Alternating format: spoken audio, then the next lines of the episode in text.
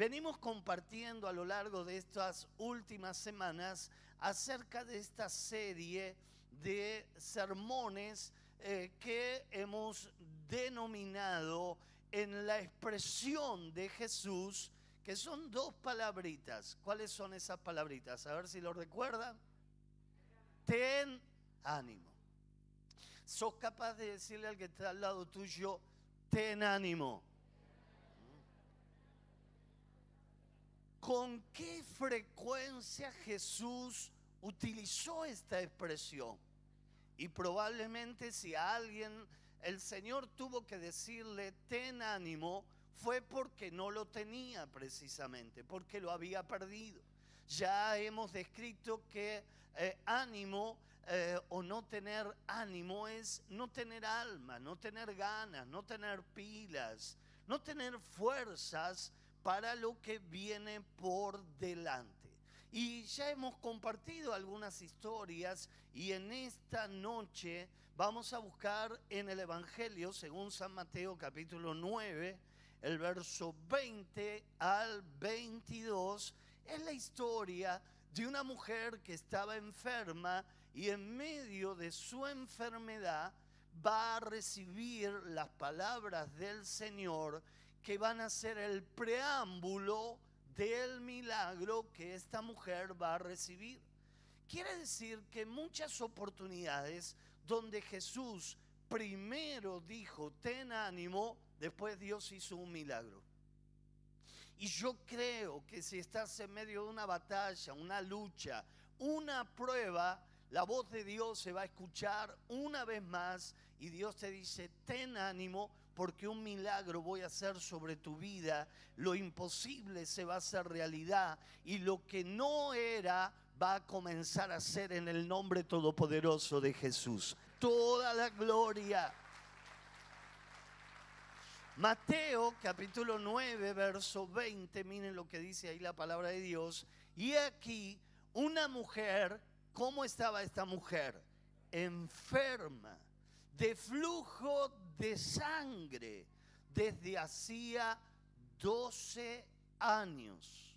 Yo no sé si hace tanto tiempo que vos estás lidiando con una prueba, pero esta mujer hacía 12 años que estaba lidiando con esta enfermedad que tenía que ver con una pérdida de sangre.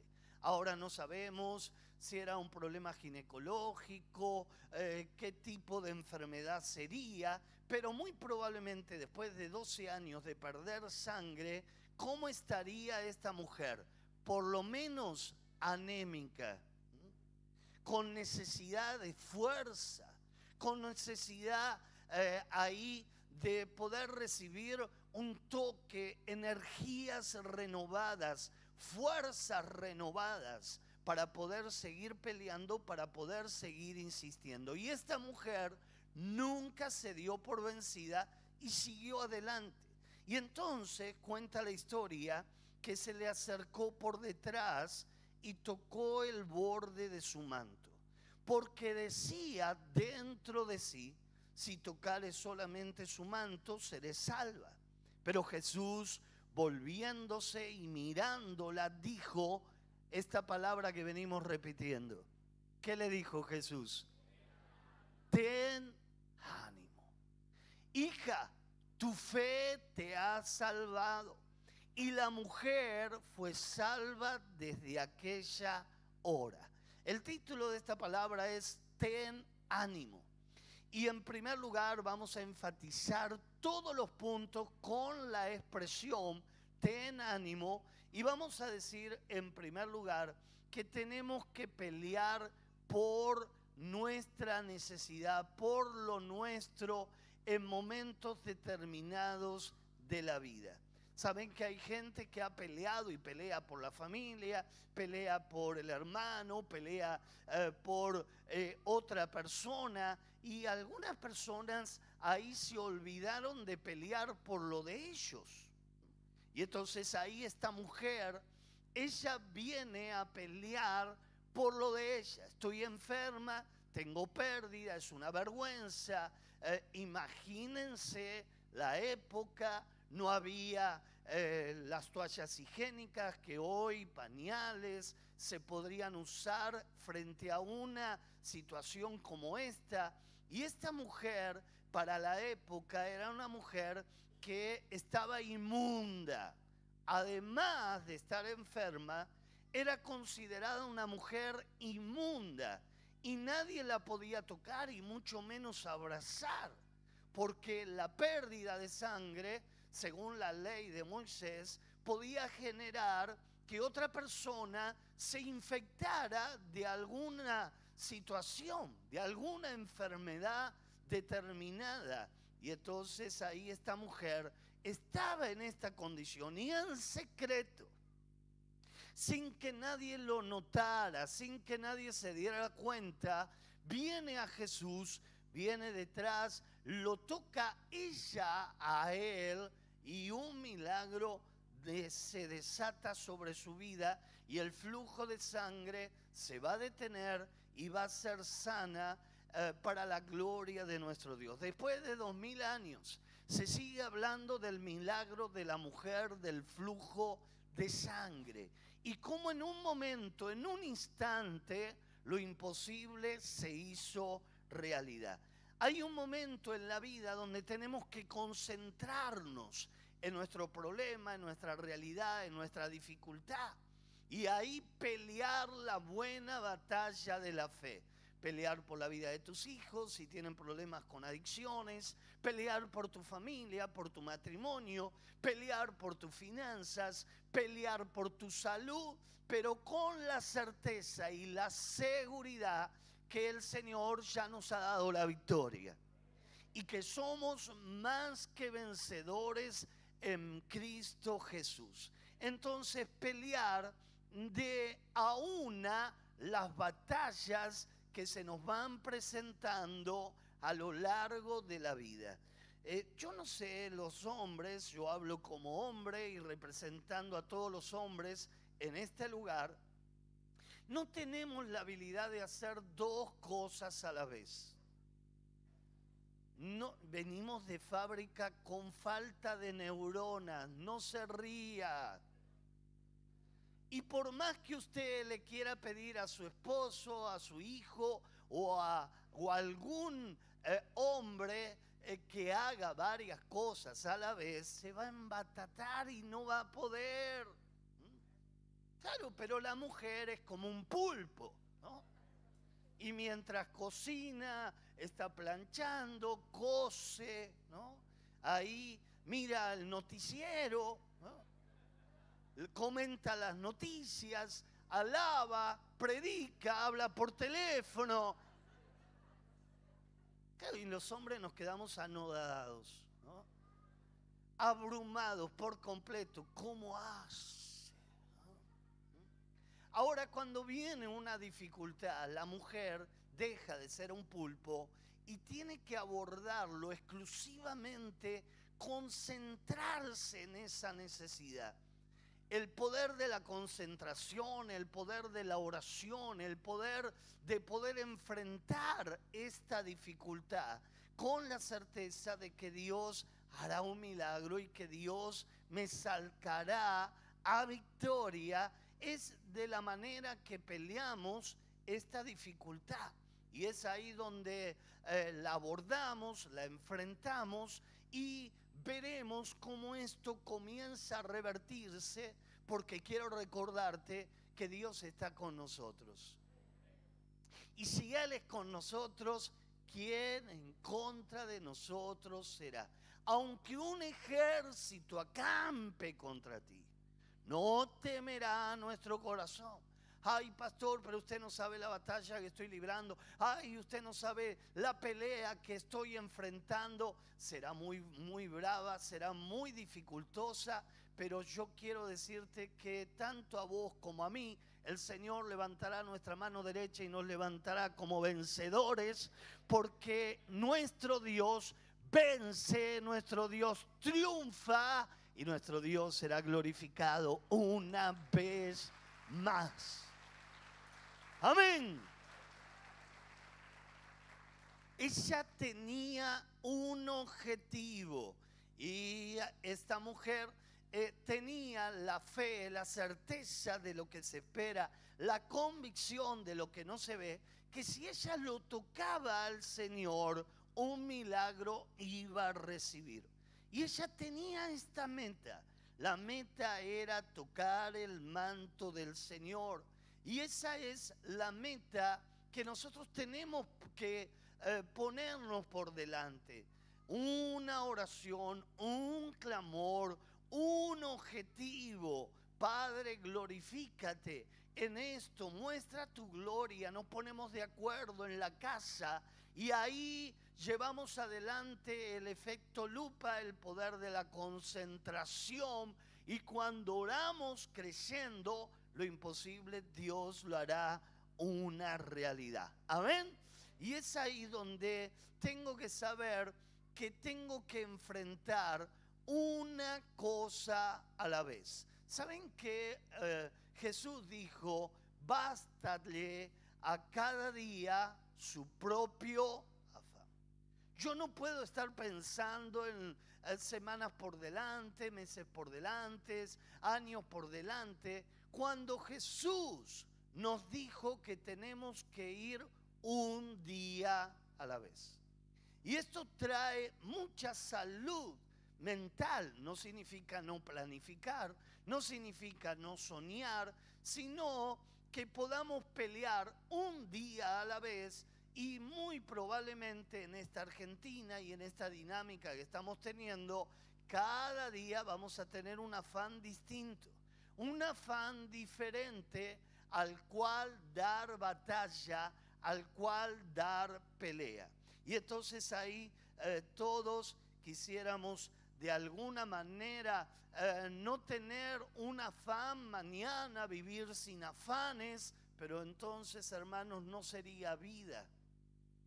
La vida tiene su afán, la vida ahí tiene su dificultad y cada día yo tengo que saber que Dios conmigo va y si Él conmigo va, yo voy a tener victoria frente a cualquier situación que me toca vivir y me toca enfrentar. Esta historia yo ya la vi, esta película ya la vi 20 veces, Dios me dará la victoria.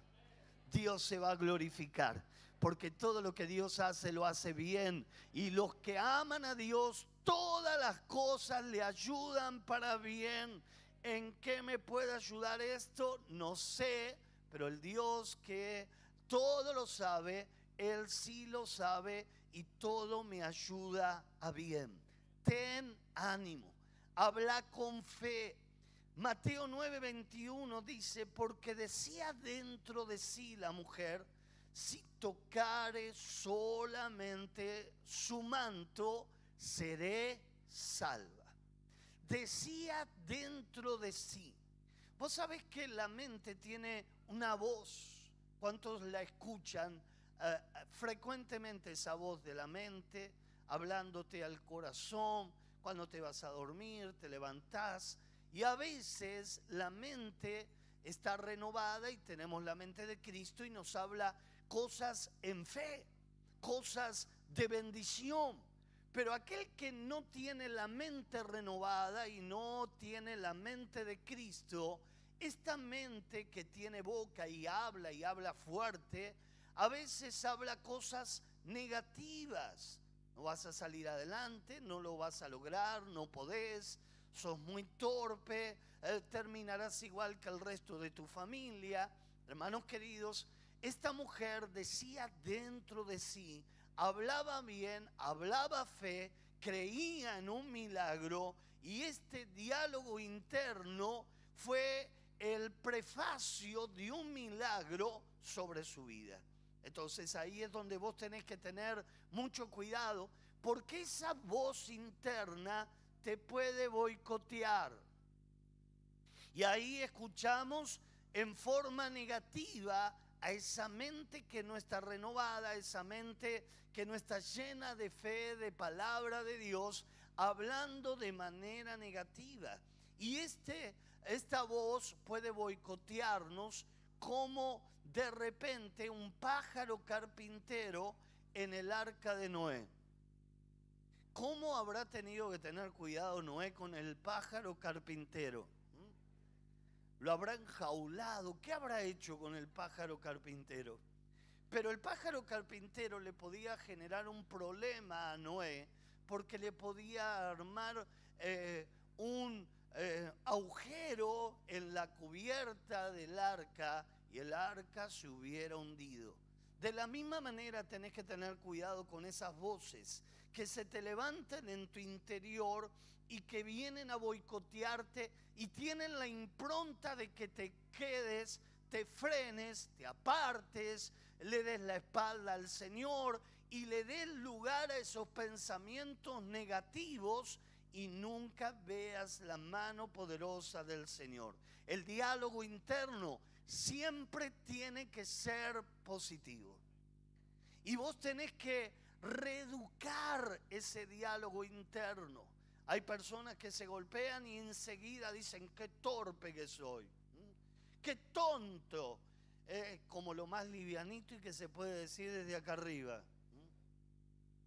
Y entonces todo el diálogo interno o externo comienza a ser tan negativo acerca de tu persona, acerca de vos mismo. Y te quiero recordar que la fe viene por el oír y el oír las palabras que declaramos, la palabra de Dios. La palabra tiene poder. Cuando vos declarás en fe, la palabra tiene poder y hace que lo imposible sea realidad. Pero cuando vos declarás de manera negativa, también tiene poder. Y luego la trampa mortal es, viste que yo te dije, yo te dije, yo te dije. Si vos lo atrajiste, hermano, no, no fue, no te hagas el profeta, porque fuiste recontra negativo, no sos profeta, le abriste puertas a lo malo y lo malo te terminó alcanzando. Hermanos queridos, todo lo puedo en Cristo que me fortalece. Este es el día que hizo el Señor y en Él me voy a gozar. Voy a declarar la palabra de Dios y cuando venga algo negativo, lo voy a declarar, lo voy a confesar, porque no me voy a dejar invadir por lo malo, sino voy a dejar que mi vida sea gobernada por el Espíritu del Señor, la palabra revelada, y lo imposible se hará realidad. Tenés un problema económico, ahí la palabra tiene que eh, resonar en tu interior. Yo seré prosperado. No hay justo desamparado, ni que su simiente mendigue pan. Yo y toda mi casa seremos bendecidos. Serviremos al Señor. Tenés un problema familiar. Toda mi casa servirá al Dios Todopoderoso. Declará lo de Dios, declará lo profético, declará la palabra profética más segura y lo que declares, eso te va a alcanzar en el nombre todopoderoso de Jesús. La mujer decía en su interior, si tocar el manto, Evidentemente ella sabía que Jehová era su sanador. Y ella creía en un milagro 12 años.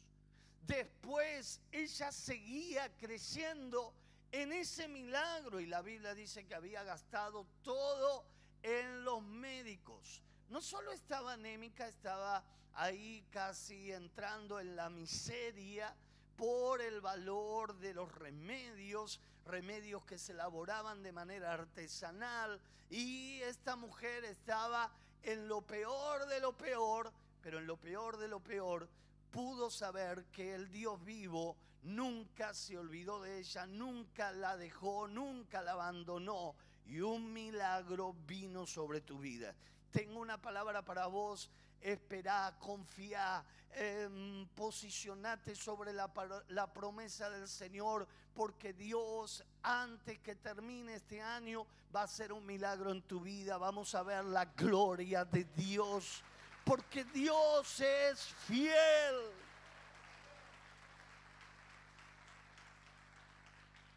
Un diálogo interno excesivamente crítico retroalimenta el estado de ánimo negativo.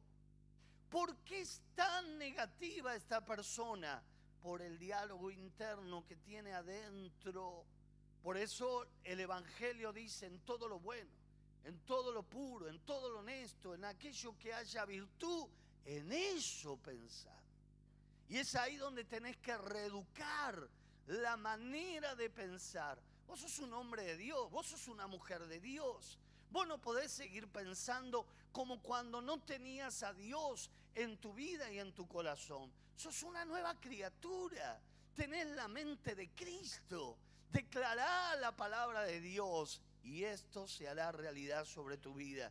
En tercer lugar, ten ánimo, activa ahí esto de ser, de tener ánimo es activar al tener una meta en la vida. Ella tenía una meta, ser sana, tocar el manto del Señor. Cuán importante es tener un proyecto de vida, algo por lo cual pelear.